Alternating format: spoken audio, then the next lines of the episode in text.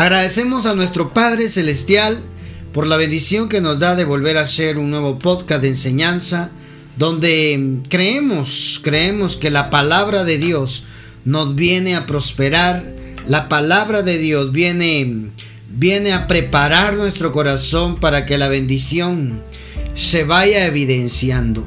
Acá en este tiempo de enseñanza, si tú lo estás escuchando en Spotify o en radio, Abba Padre Online, buscamos y anhelamos siempre que la vida de que, del que escucha el mensaje sea transformada, sea cambiada, que a través de la palabra de Dios se provoquen milagros, que a través de la palabra de Dios nuestros corazones se llenen de fe para poder ver la gloria de Dios en nuestras vidas.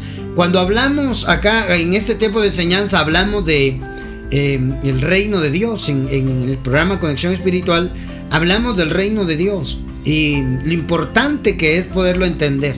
Porque si lo entendemos, nuestra vida como cristianos cambiará. Amén. Por eso le pedimos hoy al Padre que su palabra la podamos entender para que podamos fructificar y seamos la gente más feliz de la tierra. Los cristianos somos la gente más feliz de la tierra.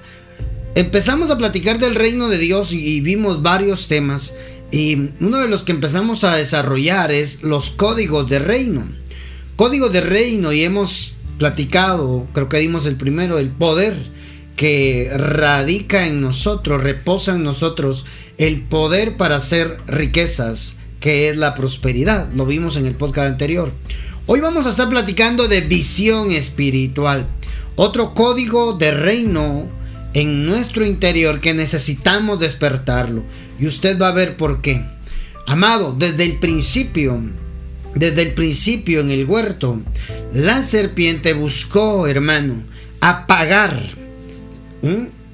ponernos en una ceguera espiritual para que a través del pecado, esa ceguera espiritual viene a través del pecado, nosotros pudiéramos estar en dolor, en sufrimiento, en enfermedad, en desgracia y en miseria. Eso es lo que el diablo quería.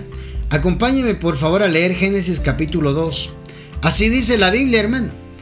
Dios nos había hecho, Dios nos había hecho a nosotros, hermano, con una visión espiritual, donde no había dolor, no había enfermedad, no había sufrimiento, hermano. No, no, no, no. No había nada de eso.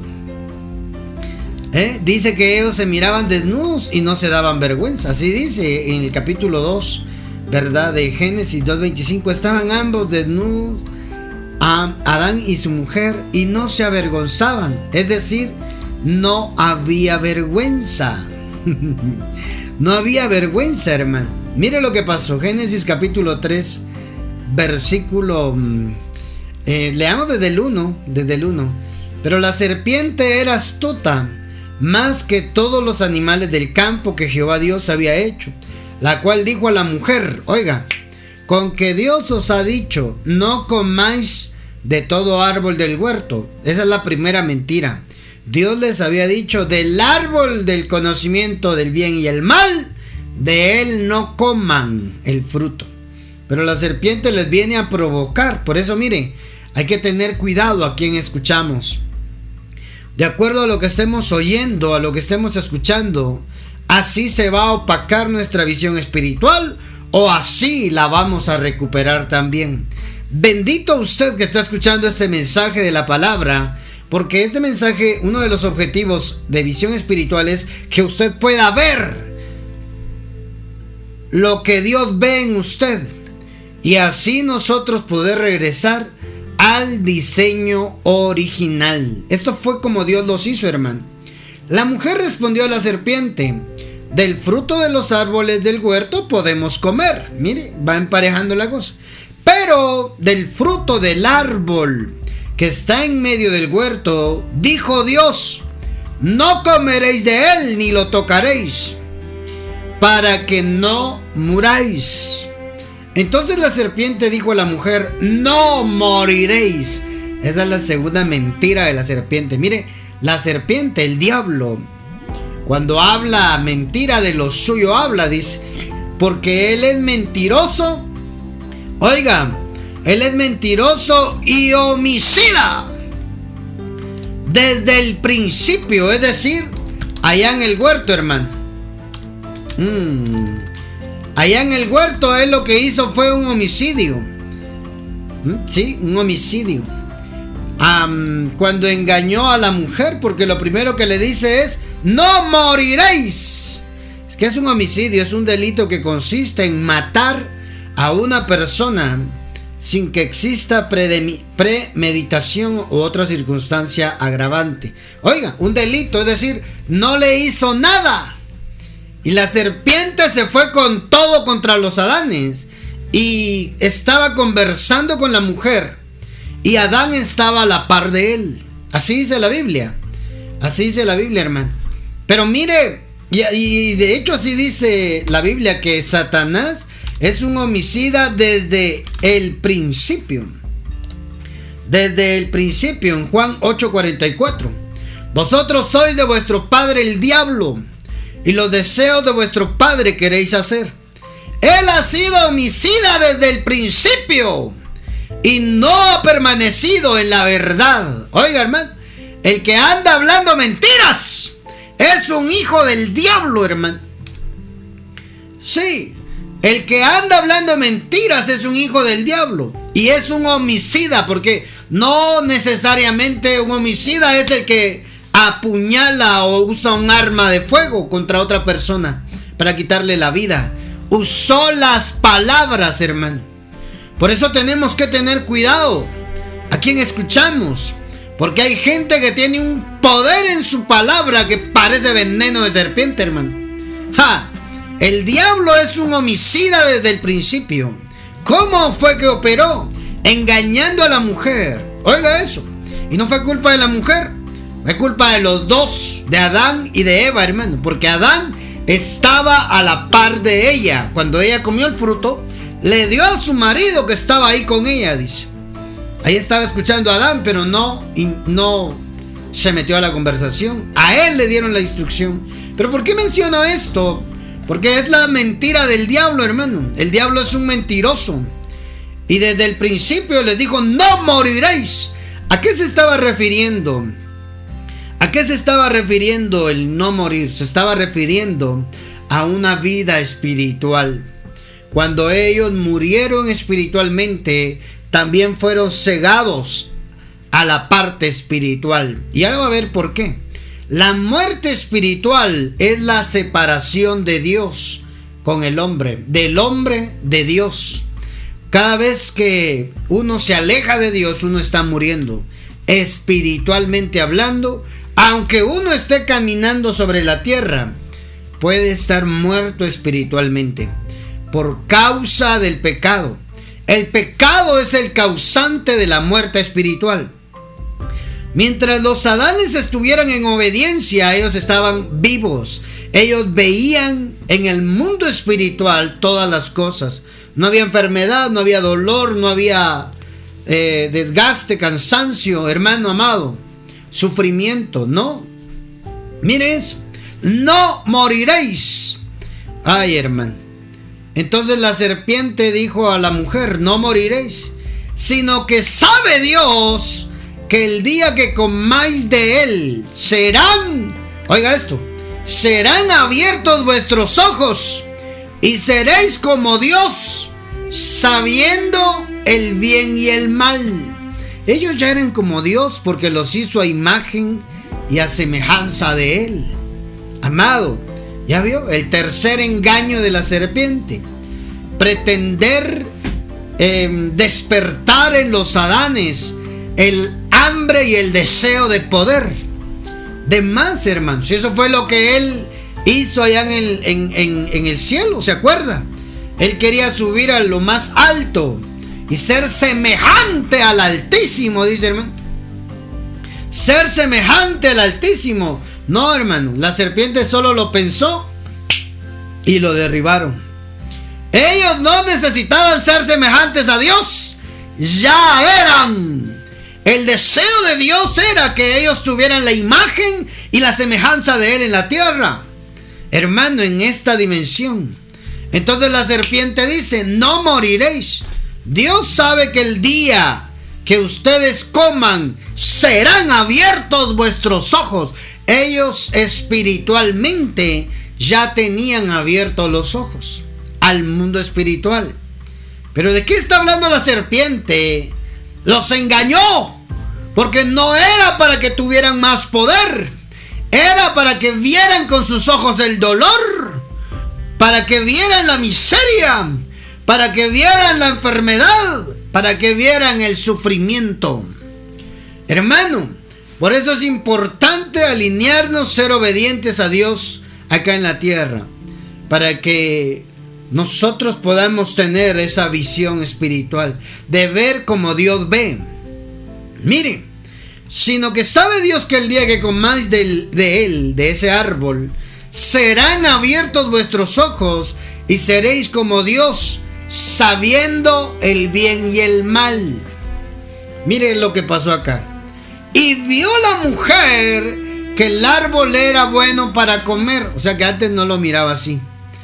Si algo es la serpiente, hermano, es que es manipulador.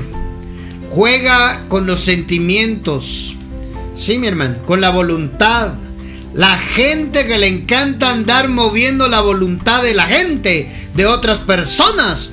Esos están influenciados por un espíritu de serpiente. La manipulación. Amado. Eso es origen del diablo, hermano.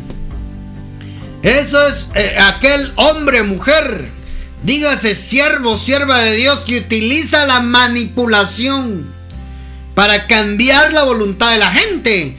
Corre el riesgo, hermano, de que el espíritu de serpiente lo tenga metido ahí. Uf, hermano. Manipulación. Aquel hombre, aquella mujer que quiere manipular y cambiar las voluntades de la gente un diablo tiene metido. Espíritu de serpiente, hermano. Gente manipuladora. Y eso pasa mucho en el liderazgo. Pasa mucho en las congregaciones. Pasa mucho en las iglesias. En los siervos, en las siervas. Que se tienen que cuidar de no dejar que la serpiente se les meta. Y querer sentir el poder, hermano. ¿Mm? Usted se debe a mí. Yo no me debo a ningún hombre, yo me debo al Padre. Pero aprendió de mí. Probablemente aprendí, pero el Padre tenía su plan, hermano. La gente que utiliza la manipulación para querer, tener controlado a las personas está nada de ver cómo se le derrumba todo. Es que es tremendo, hermano. La manipulación los, líderes que utilizan la manipulación para que la gente los respeten, hermano. ¿Mm? Ahí hay un problema. Pronto se les va a caer todo. Santo Dios. Amado, miren lo que le dice a la serpiente. Y se le abrieron los ojos a la mujer. Y vio la mujer que el árbol era bueno para comer, que era agradable a los ojos, y el árbol codiciable para alcanzar sabiduría. Tomó de su fruto y comió, y dio también a su marido, el cual así comió como ella. Otra versión dice, el cual dio a su marido que estaba ahí con ella. Amado, entonces fueron abiertos los ojos de ambos y conocieron que estaban desnudos entonces cosieron hojas de higuera y se hicieron delantales. Y oyeron la voz de Jehová Dios que se paseaba en el huerto al aire del día.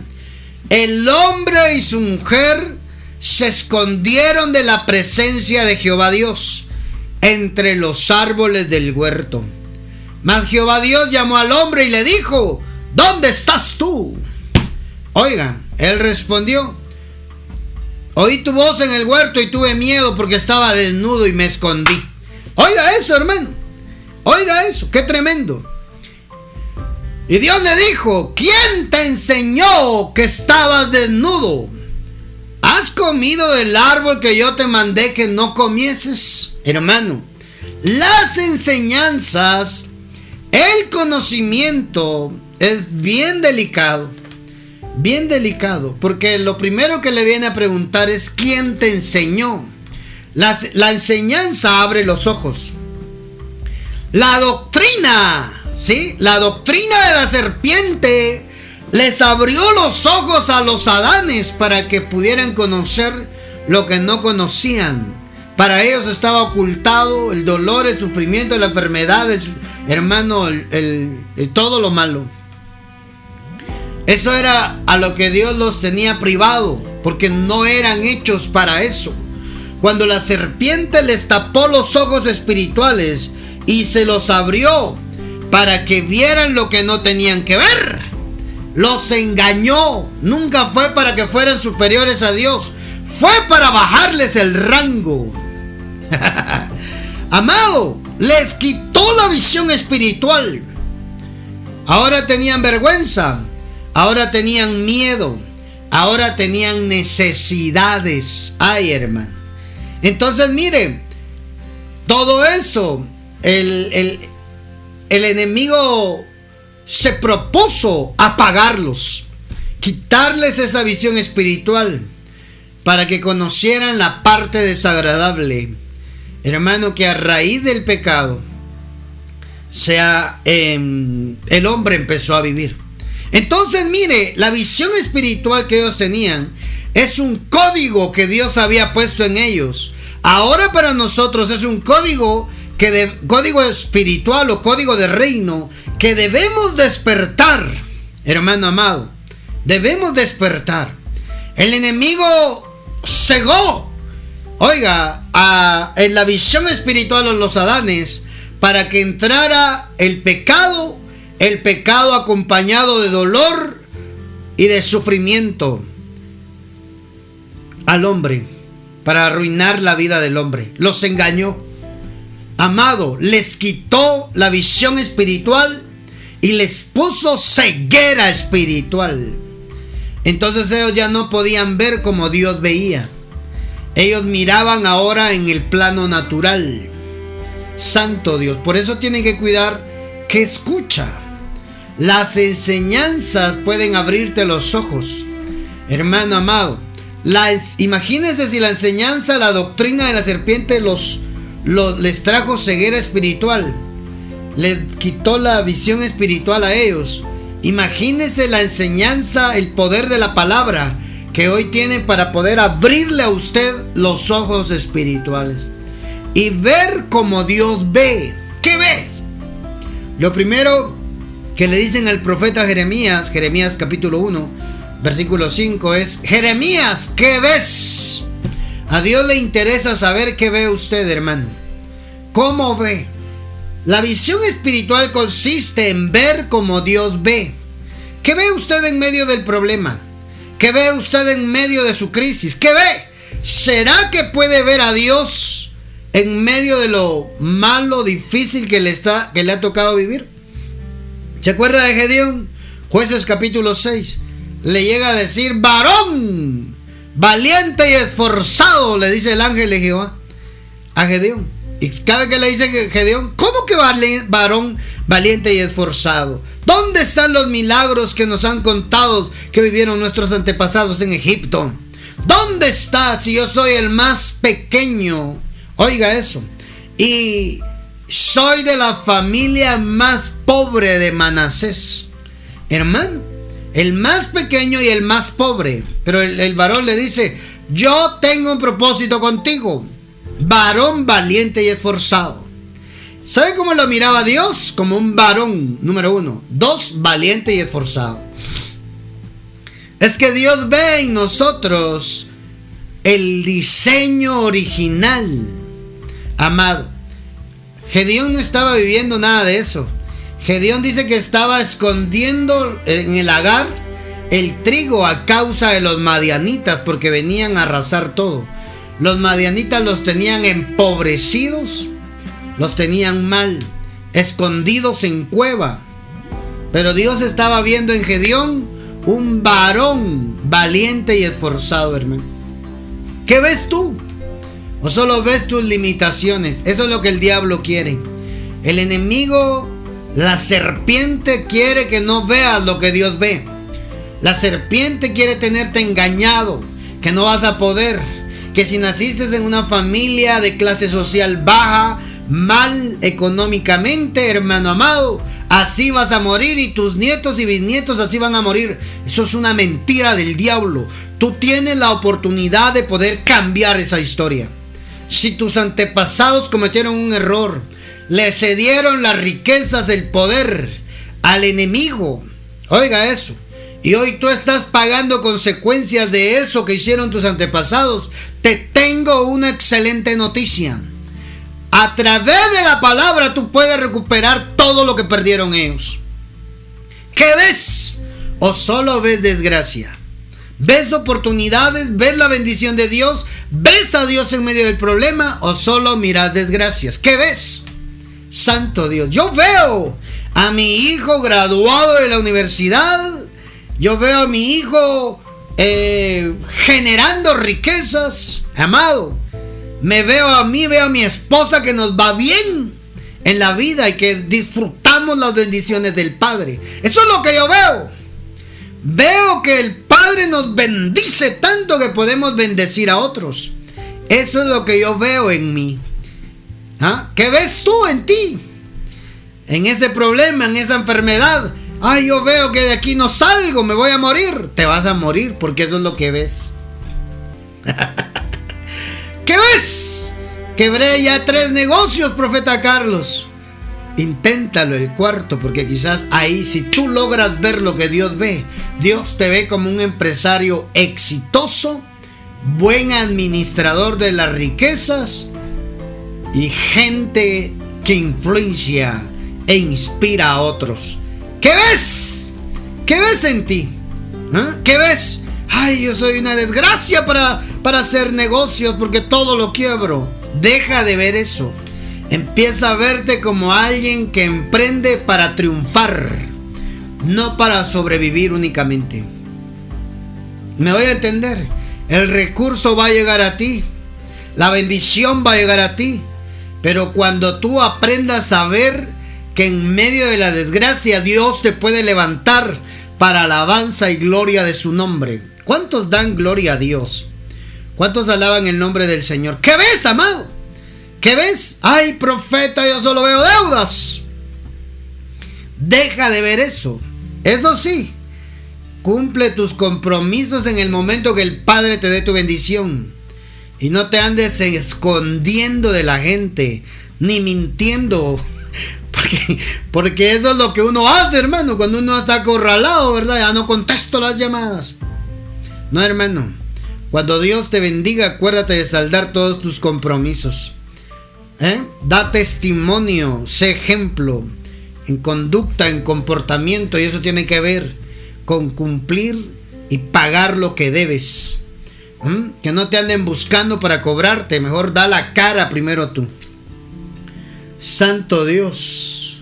Amado, amada, porque tal vez nosotros hicimos malas decisiones, tomamos malas decisiones y hoy estamos pagando la consecuencia o el resultado de haber decidido mal. Es válido, somos humanos. Lo que no es válido que no es que no queramos enmendar en donde nosotros nos equivocamos. Y sabes qué es lo mejor, que te presentes delante de Dios y le digas, Padre, me equivoqué ayúdame, dame otra oportunidad, porque yo creo que en mí hay potencial para mucho más acá en la tierra.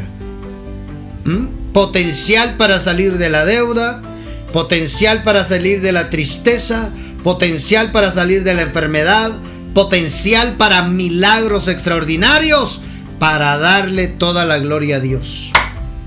¿Cuántos celebran el nombre del Señor? Entonces mire, la serpiente vino a traer ceguera allá y, en los Adanes. Y provocaba también en Gedeón que él viera solo sus desgracias. Si yo soy pobre, cállate, le dice el ángel. Si hubiera sido el ángel, cállate. ¿Qué ves? Yo veo que soy pobre, que soy pequeño. ¿Ah? No, Dios te ve como un varón valiente y esforzado.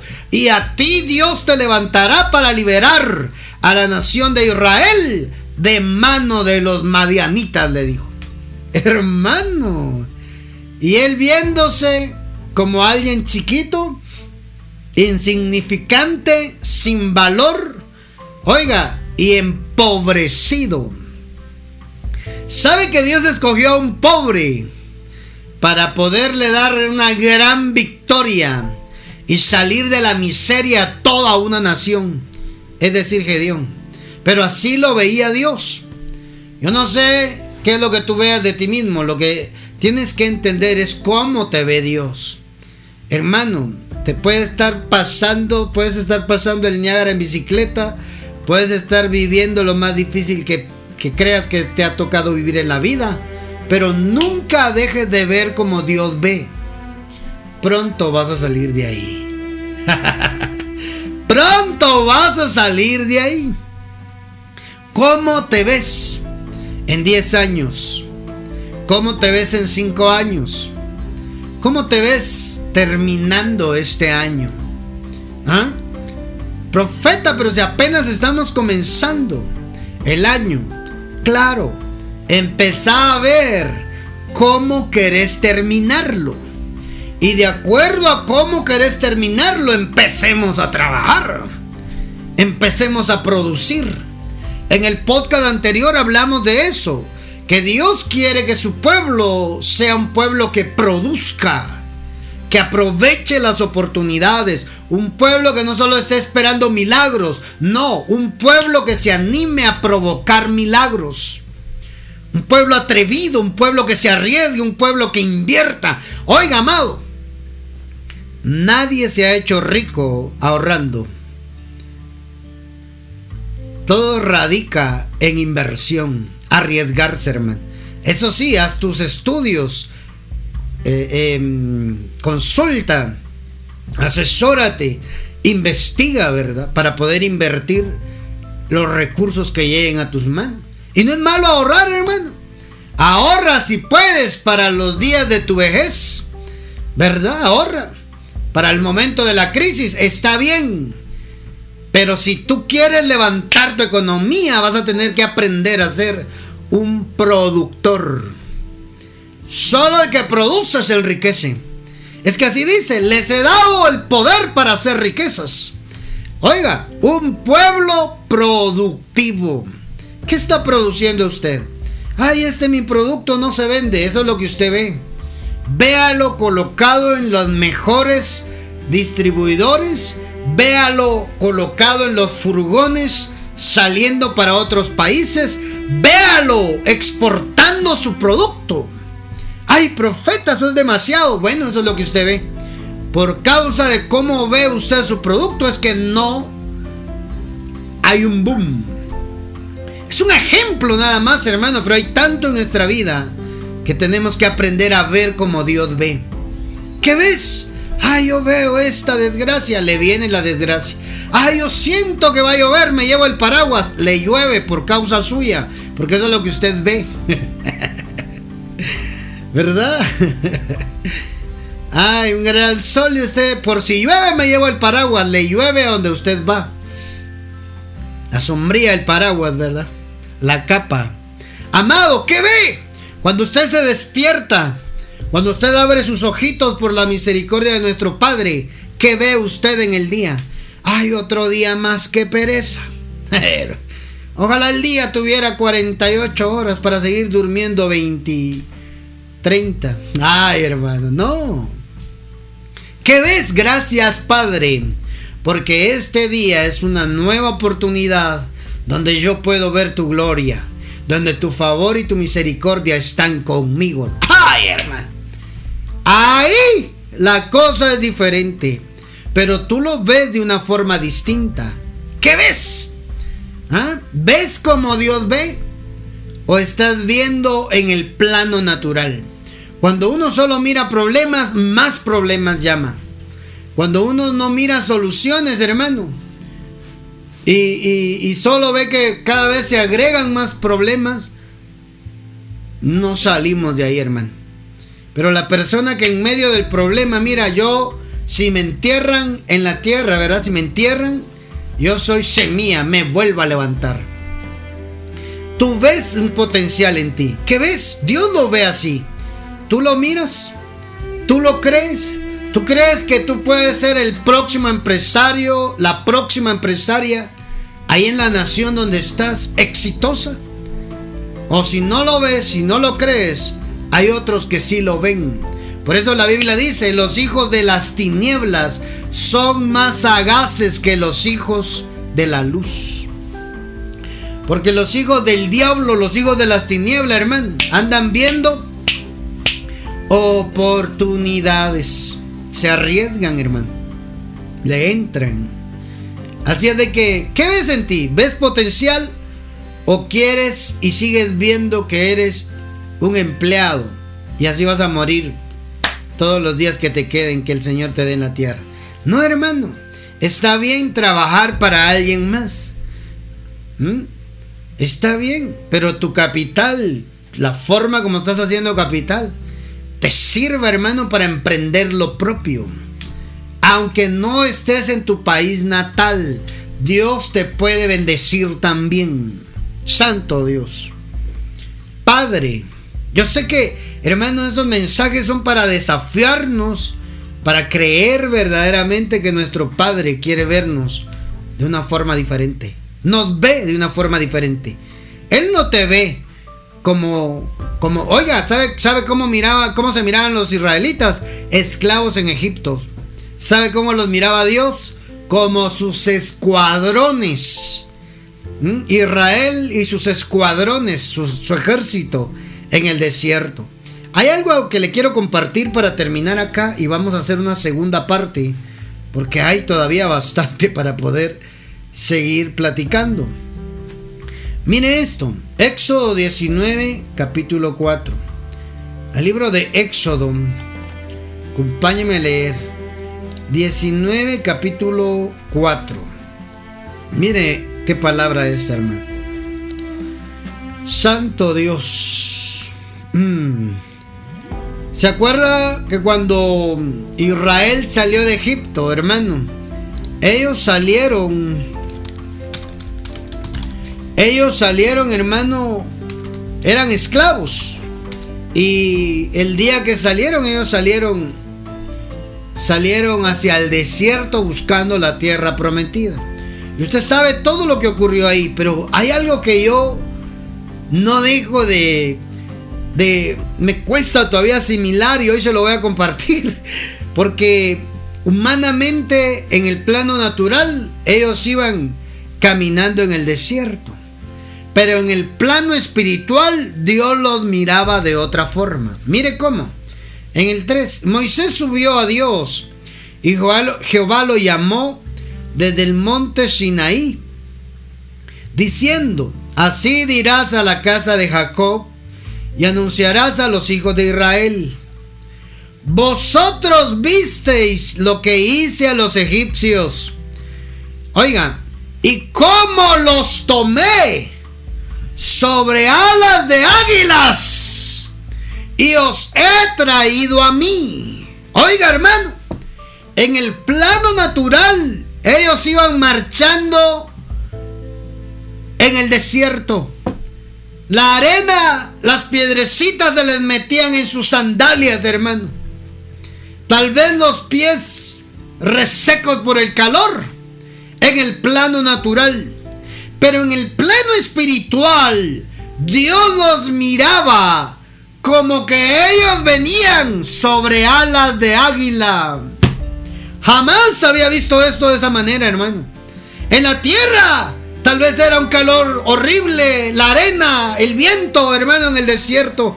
Pero en el plano espiritual, ellos no iban caminando, ellos iban volando. ¿Qué águila le guste andar caminando en la tierra, hermano? Baja solo a arrebatar la presa. El águila va desplegándose en el aire, hermano. El águila, el, el águila va desplegándose en el aire, hermano. No en la tierra. Ellos en la tierra se veían como quien va caminando en el desierto. Pero Dios los miraba que ellos iban sobre alas de águila. Así dice, hermano. Yo los tomé sobre alas de águila y los he traído a mí. Mire, hermano. Así los veía Dios. Le leo otra versión. Los he traído con el mismo cuidado que tiene un águila cuando lleva a sus polluelos sobre sus alas. Así los miraba el Padre. Así los miraba el Padre, hermano, como águilas. ¿Ah? ¿Cómo los he traído a ustedes a donde yo estoy? Como si vinieran sobre las alas de un águila. Así iba el pueblo de Israel, hermano. Así los llevó Dios hacia él. Como si fueran en las alas de un águila. ¿Qué le parece? Y en la tierra, ellos iban caminando en el desierto. En el mundo espiritual, iban caminando como quien va volando, hermano. Así los miraba el Padre. Mm, santo Dios. ¿Cómo te ves tú, amado? ¿Cómo te ves tú? ¿Mm? ¿Cómo ven tus ojos? Tu final. Aunque las circunstancias hoy te estén ahogando, preocupando, angustiando, nunca dejes de verte como Dios te ve. En el plano natural las cosas no están saliendo bien. Sube un poco para ver cómo es que Dios te ve en el mundo espiritual. Estás mejor, hermano. Con mejor trato. Santo Dios. Ahí es donde Dios hace milagros. ¿Sabe, hermano, que los israelitas dice que iban caminando en todo el desierto durante 40 años y nunca se les desgastó los vestidos ni el calzado. Ese era un milagro. Acompáñame a leer Deuteronomios 29. El libro de Deuteronomios, capítulo 29, versículo desde el 2 vamos a leer. Miren lo que dice la Biblia. Estos son los, el, el 2. Moisés reunió a todos los israelitas y les dijo, ustedes han visto todo lo que el Señor hizo en Egipto al faraón y a sus funcionarios y a todo su país. Son testigos de estas grandes pruebas, señales y maravillas. Oiga esto. ¿Mm? Pero hasta ahora el Señor no les ha dado entendimiento, ni les ha permitido comprender el significado de todo ello. Oiga, hermano. O sea que Israel en el desierto, viendo milagros, lo que despedazó a Egipto con las plagas, hermano. Viendo milagros en el desierto, pero no entendían. El entendimiento lo da Dios. Oiga, Dios no les ha dado entendimiento ni les ha permitido comprender el significado de todo lo que ustedes están viviendo. Durante 40 años yo les he guiado por el desierto y en ese tiempo no se les ha gastado la ropa ni el calzado. Oigan. Mmm no han comido pan ni bebido vino, ni han tomado ninguna bebida fuerte, para que sepan que el Señor es el Dios de ustedes. Oiga eso, hermano. No se le gastaba la ropa. Es decir, se lo voy a parafrasear. La ropa de los israelitas, de los niños israelitas, crecía con ellos. La sandalia no se le gastaba, hermano la sandalia en el desierto durante 40 años. El zapato, pues, el calzado, no se le reventaba, no se le hacía hoyos, agujeros en la parte de la suela. es que es de milagro, hermano. En el plano natural alegaban, murmuraban, criticaban todo, pero no se daban cuenta de que ellos estaban viviendo un milagro. A veces nosotros solo vemos lo malo, pero no vemos lo bueno. Empieza a revisar cuántas cosas buenas Dios ha hecho contigo. Empieza a revisar que aunque no tienes empleo quizás ahorita, no te ha faltado el pan, la comida en la mesa. Todavía tienes techo. Tienes a tu familia que quieren luchar contigo para salir adelante de la crisis. ¿Ah? ¿No será que te estás olvidando de las cosas buenas que Dios ha hecho contigo? Estás viendo solo lo malo y no miras lo bueno. ¿Ya viste que Dios es bueno? Que Dios es fiel, que Dios es misericordioso. ¿Ya viste que si Dios te metió en la prueba, también te permite una salida? Dios ya lo hizo. Entonces, profeta, ¿por qué sigo igual? Porque solo mira lo negativo. El diablo tiene un objetivo, hacerte ver todo lo malo, para que culpes a Dios de tus malas decisiones. Santo Padre.